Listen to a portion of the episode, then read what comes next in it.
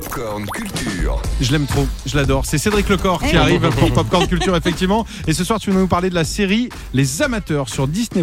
Mais tout d'abord, allons faire un tour au rayon jeux vidéo. Et l'une des grosses nouveautés de l'automne, c'est le jeu euh, Plague Tale Requiem qui est dispo depuis hier. Do you know what your brother is capable of?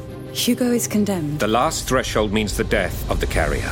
Et c'est la suite de A Plague Tale Innocent, sorti euh, il y a trois ans, l'histoire de deux enfants, Amicia et son frère Hugo, dans un périple vers le sud de la France médiévale, alors que la peste ravage l'Europe, un jeu qui a totalement conquis Jean-François Maurice, rédacteur à Jeux Vidéo Magazine. C'est vraiment une plongée, c'est une, c'est une virée dans une époque, dans une région. Il y a un côté découverte, c'est un jeu d'émerveillement qui ne peut pas vous laisser indifférent. C'est un jeu qui joue sur les émotions visuelles, puisqu'une fois encore, vous allez arriver devant des paysages mais magnifiques. Vous allez faire Uau!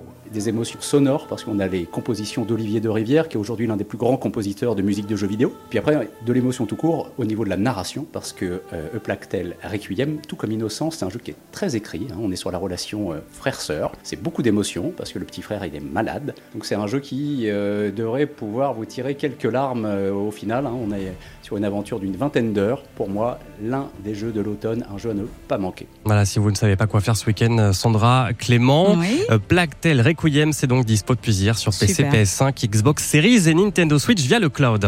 Il y a un avion qui décolle demain matin à 6 heures pour Bangkok. Là, on se prend une paillote et on vend de la croquette. Croquette de volaille, croquette de crevette, croquette de poulet. On ratisse large. Mais on est recherché pour meurtre Sandwich, t'as raison. Et si vous n'êtes pas trop branché euh, jeux vidéo, voilà une nouvelle série qui débarque aujourd'hui sur Disney+. Ça s'appelle Les Amateurs. Vous avez peut-être reconnu euh, les voix de Vincent de Dienne et de François Damiens.